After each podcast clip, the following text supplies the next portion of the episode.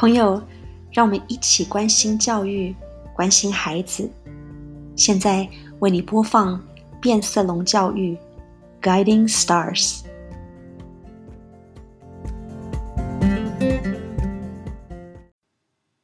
朋友你好，我是关心孩子、关心你的黄文文。我由于工作的关系，在职场上时常为其他的教师们做 demo，也就是在教学的现场要帮助其他的老师们如何的来适应在课堂上各种不同的情况发生。所以在教学当中，有的时候会有人进到教室里面来做观摩教学。呃，今天来了两位从学区特别派到的教室来。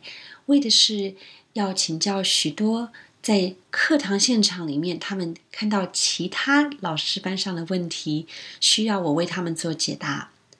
我发现，在我们的对话当中，听到了很多有关于他们对现在的老师们职场上实质的需要，仍旧有很多很多的问题，不晓得如何解决，必须要靠在现场看到一个人。如何的执行这些不同的运作，还有教室里面的互动，他们才能够看到哦，原来是要用这样子的方法来教导学生，就是能够双赢的一个步骤。所以我今天在课堂里面与他们交谈，与他们互相的交换我在教学上面的一些意见，还有他们想要知道的内容，我发现。如果能够制造双赢，真的是让每一个人，不管是教学的人，或者是接受内容的人，都能够达到一个他自己想要达到最好的一个境界。我今天很开心，也很愿意。任何时候，不管您是身为一个师长或是家长。如果在教育现场上你有任何的问题，我非常的愿意和你分享我二十多年来的经验，因为我看到的是我们今天坐在教室里面的学生，或是现在坐在我们晚餐桌上和我们一起用餐的孩子，在未来他都是在这个世界、这个社会上将要取一个非常重要角色的一个人，所以。如果我们今天能够把他们教好，明天他们在社会上就是一个榜样，就是一个 leader。那么今天想要为你阅读的就是我的新书《变色龙教育》，跟大家分享如何教出新时代需要的人才。今天就一起来听第十六章 Color Code Sixteen，给学生灌输双赢心态。Color Code Sixteen，给学生灌输双赢心态，instilling the win-win mentality in students。我们无法战胜一场战争，正如我们无法对抗一场地震。珍妮特·兰金在谈话艺术中，我们所能够实现的最完美境界。就是认真倾听及恰当的答复他人。弗朗索瓦·德拉罗什福德在很多情境当中，有一方胜出，就意味另一方腐败。然而，在牵涉孩子们、家长及社会支援团体的教育现场，若有任何一方输了，我们所有人都会成为输家，因此，身为教师，向我们的学生灌输双赢心态是一件很重要的事。这样，当孩子们长大融入这个世界时，他们懂得如何同时适应兼帮助他们。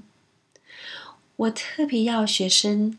培养的其中一个技能是人际联结能力，教导他们如何与人建立互惠互利的关系。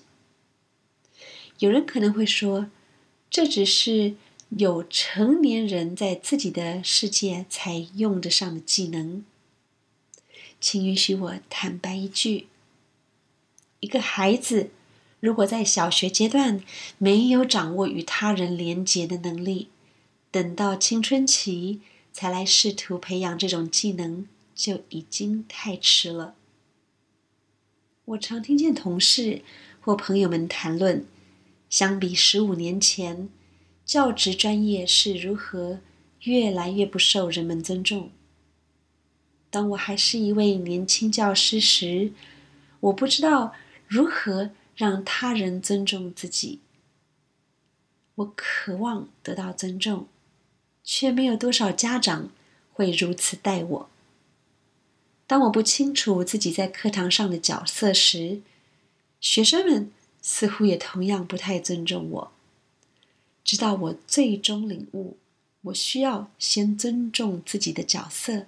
他人的尊重才会随之而来。我在刚开始执教生涯所认识的一位前辈告诉我：“文文，你要穿正式的服装来学校，不要像其他人一样穿牛仔裤来上班。你会明白我所说的意思。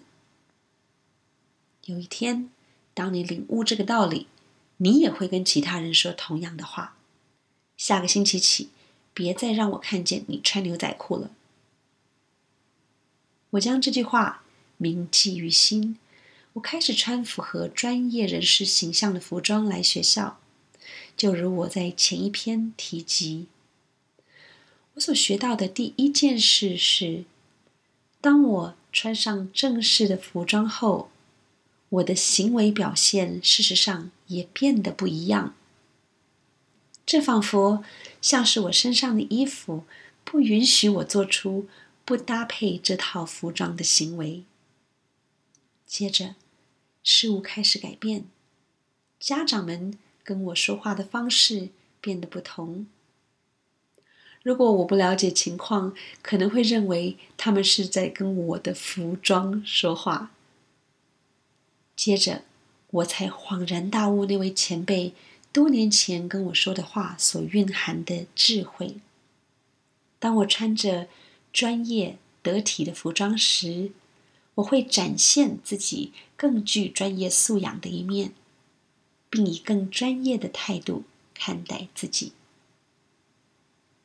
最近有一次，我参观一所获选苹果卓越教育 （Apple Distinguished School） 的学校，该校校长。在向众人演讲时，分享了他招聘员工的过程。他说：“我知道很多教师常穿着牛仔裤来学校，所以我会在面试时告诉前来应征的教师，学校是一个专业教学现场。我希望所有人穿得得体相称的服装来学校。”因此，不能穿牛仔裤。如果你可以做到这一点，我才会考虑聘请你。我十分佩服他说出这样子的话。在如今这个动不动就闹到教师工会的世界，他需要鼓起勇气，才能够在自己的校园为教师专业设下界限。难怪。他们会成为卓越学校。在教育现场，不管是教师、学生或家长，他们没有一个人是不卓越的。所有人都齐心协力，朝着同一个共同目标努力，就是要打造一个专业教学环境，让孩子们接受教育。而这些孩子。在不久的将来，可能就会成为真正的专业人士。如此一来，所有人都是赢家。他们不是受害者。They are not victims。这一天，我和学生们一起进行户外教学。出发前，我告诉学生，我希望他们能玩得尽兴。不过，他们必须保持像在校期间一样有礼貌和有爱。我看见学生们为了解答案疑惑，走向博物馆管理员，并且提出问题。看见他们紧紧跟随展览策划人参观展览，以更加了解展出内容，我的内心真是雀跃万分。所有事情都进展得很顺利，直到博物馆开放时间结束。我允许这群孩子到礼品店选购物品。我教导所有学生，当需要维持秩序时，他们都必须列队等候。他们要轮流选购付款，不能争先恐后。他们知道在室内要轻声说话，不管到何处都确保自己与小伙伴们不会分离。最重要一点是，他们要留意时间限制。就在那一天。所有人应该在十分钟内离开礼品店。然而，就在我的班级进入礼品店的同时，另一班的学生也来了。他们争相奔跑，冲入店内。我正在店外跟他们的老师谈话。不到两分钟，我班上两个学生过来和我报告说，由于店内。一时间来了许多学生客人，因此店员需要开设另外一个柜台为他们结账。这两个孩子面带微笑的说：“班上所有人都遵照礼品店女店员的指示排成两列，不过他们可能因此要迟一点才能离开礼品店。”我向那两个女孩子宣告说。我允许他们再多逗留五分钟，并且感谢他们跟我报告状况。两个小女孩又回到队伍中。又过两分钟，当我还在跟那个老师谈话时，两个小女孩又从店里跑出来，显然是对店里发生的状况感到震惊。他们说：“老师。”有一班比我们晚进来店里的学生，他们到处乱跑，而且还插我们队。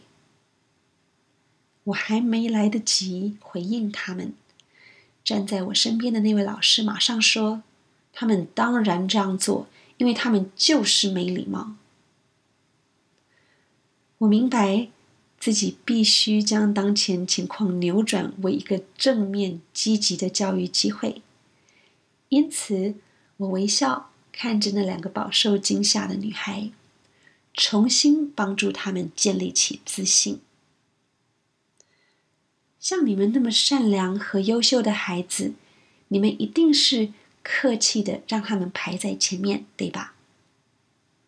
他们俩看着我想了一会儿，微笑着回答：“对我们就是这样。不过，请让我们先回到队伍里。”告诉全班你说过的话。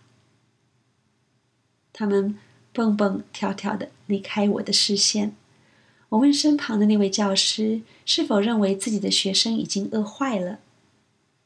如果孩子们都饿了，您何不先带他们去吃午饭，让我留在这里等候我的学生呢？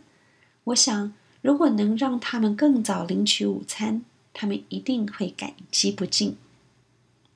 就这样，那位教师带领他的学生高高兴兴前去领取午餐。没过多久，我班上的学生们也带着他们的战利品离开礼品店。他们个个露出满意的笑容，因为他们并没有迟到太久。没错，虽然我们是最后离开博物馆和领取午餐的队伍，学生们却很愉快的体验了。这些经历，同时，我班级的学生再一次因着他们的风度和与人连结的超凡能力，获得博物馆人员的极力赞赏。这就是双赢。我可以告诉我的学生，另一班孩子真是太可恶，甚至可以质问我的孩子们为何允许他人插队。但是，你可以想象结果会如何？这两种回应都会让我的学生变成受害者。我要我的学生总感觉自己是胜利者，即相信自己有能力透过适应来与他人协作。他们绝不会是受害者。家长们常会问我，为何我的孩子总是充满自信与喜乐？其实，这是因为我从来不让他们感觉自己是受害者。受害者会对自己、对他们的处境、对他们无法解决的当前局面感到懊恼和抱歉。当父母告诉孩子们他人如何错待自己时，必然会传递给孩子们另一个信息，就是他们自己没能力掌控局面。如此一来，他们不仅对自己遭到错待而感觉不舒服，当父母告诉他们另一方比他们更强，才使他们遭受如此挫折时，他们的心灵。将再一次受到伤害。请用“我”开头说事。Start with the word "I"。在刚开学阶段，当学生们无法达成我对他们的期许时，他们许多人会跑过来跟我说，这是因为他们的父母、朋友，甚至是检查作业的同学，导致他们无法按时交上作业。我总是指示他们说明事情时，以“我”作为句子开头。当学生们以“我”开头说话时，他们不仅掌握当前情况的主导权，并且开始体会和看见自己可以如何改善情况。曾有一次。有一个学生的母亲来到学校，试图搭救他那没有完成作业的孩子。我很确定这个孩子是拖着妈妈来学校，因为他们都很清楚，若是他没有完成作业，将有什么后果等着他。那位母亲一进门就说：“老师，这真是我的错，是我害这个孩子。”今天早上没法交上作业，我打扫他的房间，然后不小心把他的作业和其他垃圾一起扔掉了。我真的很抱歉，他可以补交作业吗？我先感谢他，到校说明缘由，然后转身问这个孩子：“是不是因为这个原因，你才叫妈妈跟你一起来学校？”那孩子努力拼凑出一个句子。对呀，全都是他的错。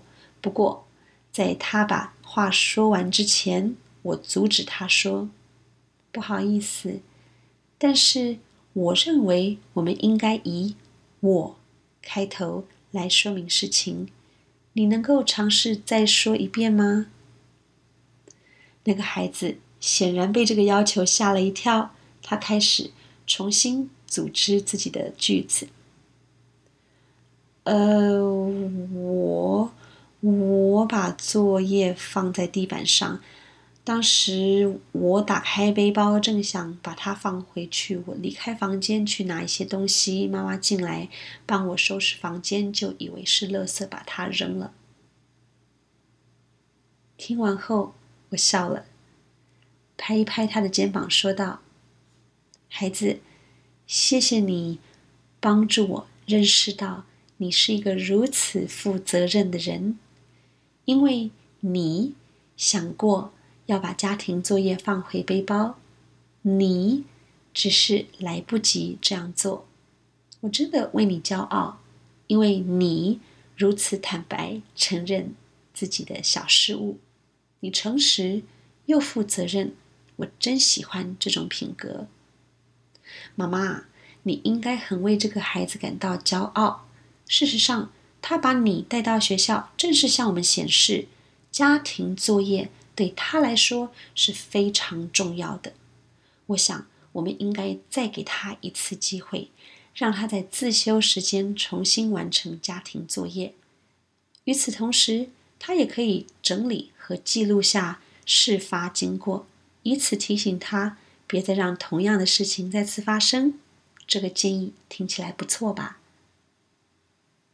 这个建议深受他母亲赞同，因为在那个同时，他已经忘记自己是如何被孩子拖来学校，反而对孩子承担犯错感到十分骄傲。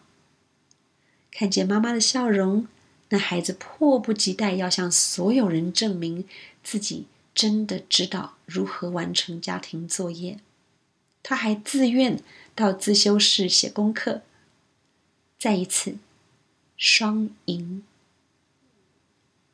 不管我们是否察觉，孩子们都会从我们的言行学到事物。如果你想培养一个彬彬有礼的孩子，请在他身边有礼貌的行事。如果你想培养他们成为解决问题能手，请制造机会，让他跟你一起利用创意思维解决难题。如果你想培养一个富有爱心的孩子，请表现出来，让他看见你的心是如何受他人的感受牵动。让我们先与孩子们连接起来。这样，他们才能学会如何连接其他人。这样对大家而言就是双赢。写给家长的建议：Suggestions for Parents。请成为孩子们的榜样，让你的孩子看见如何创造一个双赢局面。请思考以下两点。一，你是否总要成为正确一方，或是总想赢得一场争论？我曾经就是这样的人，直到我的儿子厌恶的跟我说，他再也不想跟我一起外出用餐了，因为我总是对服务有很高的要求。所以，有一个更好的方式是。将你的要求告知他人，并且告诉他们，如果在时间允许或资源充沛的情况下，你期望对方满足自己的要求，你说出自己想说的话，别人也觉得受到尊重，这就是双赢。而且许多时候，你的要求都会获得满足。二。当别人不采纳你的建议时，你是否感到沮丧？我知道，当我有一个好主意时，我会想要全世界都看见它。我把它写下来，跟其他人分享，征询他人意见或试图说服他们。当我这样做时，若是他人有其他想法，有时。我会让自己感觉受挫。一个更好的方式是，只有在他人征询意见时，你才提出建议。你只需要清楚表达自己观点，让他人自行去消化理解。若是对方接受你的建议，这是双赢；若是对方不接受你的建议，你的想法。还是被人听见了，至少不用花任何力气推销，更不用卷入一场争论，所以还是双赢。写给老师的行动要点：Action Points for Teachers。当课堂上的学习环境面临重大问题时，我会特地的设置一个社交圈。让学生进行讨论，在这个圈子里，学生们相互交流、讨论如何更好的解决那些关系到他们所有的问题。你一定会感到惊讶，当你告诉学生自己的价值观和原则时，学生们会如何迅速的采纳这些意见。他们知道如何让你赢得这一局，又同时让他们自己受贿。有一次。我让学生们解决一个问题：班上笔筒内刨好的铅笔总是被人取光。学生们想出一个最灵巧的方法来改善这个问题。任何人想要从笔筒取走铅笔，必须先拿出自己那支钝掉的铅笔来交换。每周一次。铅笔管理员会将笔筒内所有钝掉的铅笔刨尖。我赢了，因为我不用一直为他们买铅笔和刨铅笔。他们赢了，因为他们将一直会有刨尖的铅笔可以使用，还同时可以清理掉铅笔盒内所有钝掉的铅笔。铅笔管理员赢了，因为他终于有一份真正的工作。用超酷、超快、老师专用的电动削铅笔机削尖铅笔，又是双赢。写给学生的话：If you happened to be a student，当你还年轻时，你很自然会只想到自己的益处，这没有任何不对，请考虑这一点。下次，当你遇到自己很需要或渴望赢得一局的情况时，不妨如此说话。我知道你也一定会有很好的主意，我们何不一起来审视这些主意，看看我们如何让彼此都成为赢家？这是在职场上每天都会上演的局面。你有一颗宽怀的心，来做更伟大的事。变色龙互动区，Chameleon Dialogues。你就是那一股改变的力量，促使人们常以双赢思维处理问题。如果你自己成为榜样，以分享、鼓励和扩大影响力的方式来帮助他人建立赢家思维，这个社会上就不会有那么多受害者。当受害者越来越少，我们将收获更多建设。当建设越来越多，整个世界就向前迈进。这不正是我们所期望的终极双赢局面吗？请训练我们的教师，让他们成为变色龙，使他们对学生的学习风格和模式做出应变。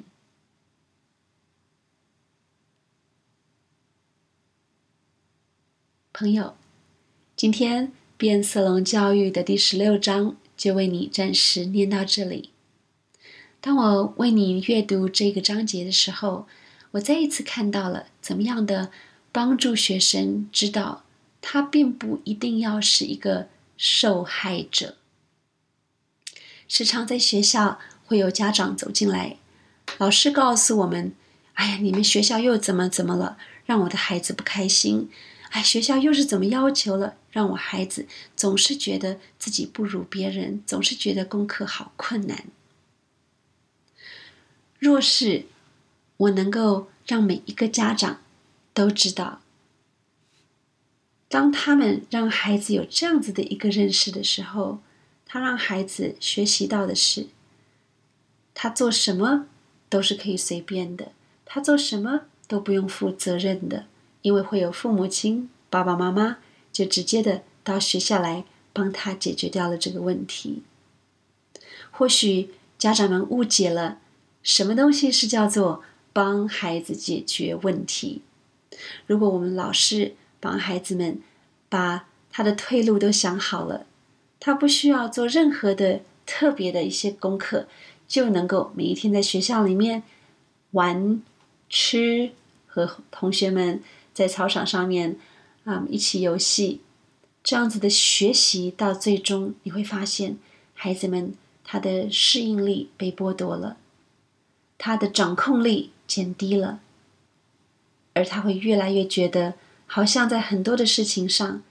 如果不是经由他人之手交给他，他就觉得十分的无助。这样子不是间接的让孩子们学习怎么样的来做受害者了吗？我一直相信，现在的孩子们每一个人都能够作为那个坚强的社会后盾，每一个人都能够成长为未来我们的世界能够依赖的一个 leader，一个领导者。所以，今天我们对他们的教学，就是要教导怎么样的去面临重大的事物。对我班上的每一个学生，我都给他们重要的工作，不管他们能否做到我期待那个最高的那个境界，可是我知道他们天天都在进步，天天都知道他下一层要往哪个地方着手，这是教育需要做到的。当孩子年纪越轻，我们就需要在这个上面训练他越多，因为一旦他变成年轻人 （teenagers），他的一切就会放在如何的去有创意的来学习，如何有创意的来思考。那个时候，你要再给他一个架构，就非常的困难了。所以，当孩子还小的时候，在小学的阶段，我们就一起的帮助他们。来适应周遭的一切，还有这个世界将摆放在他们面前的种种问题。很高兴今天在空中有片段的时刻和你分享。下个星期我将再一次为你阅读《变色龙教育》当中的章节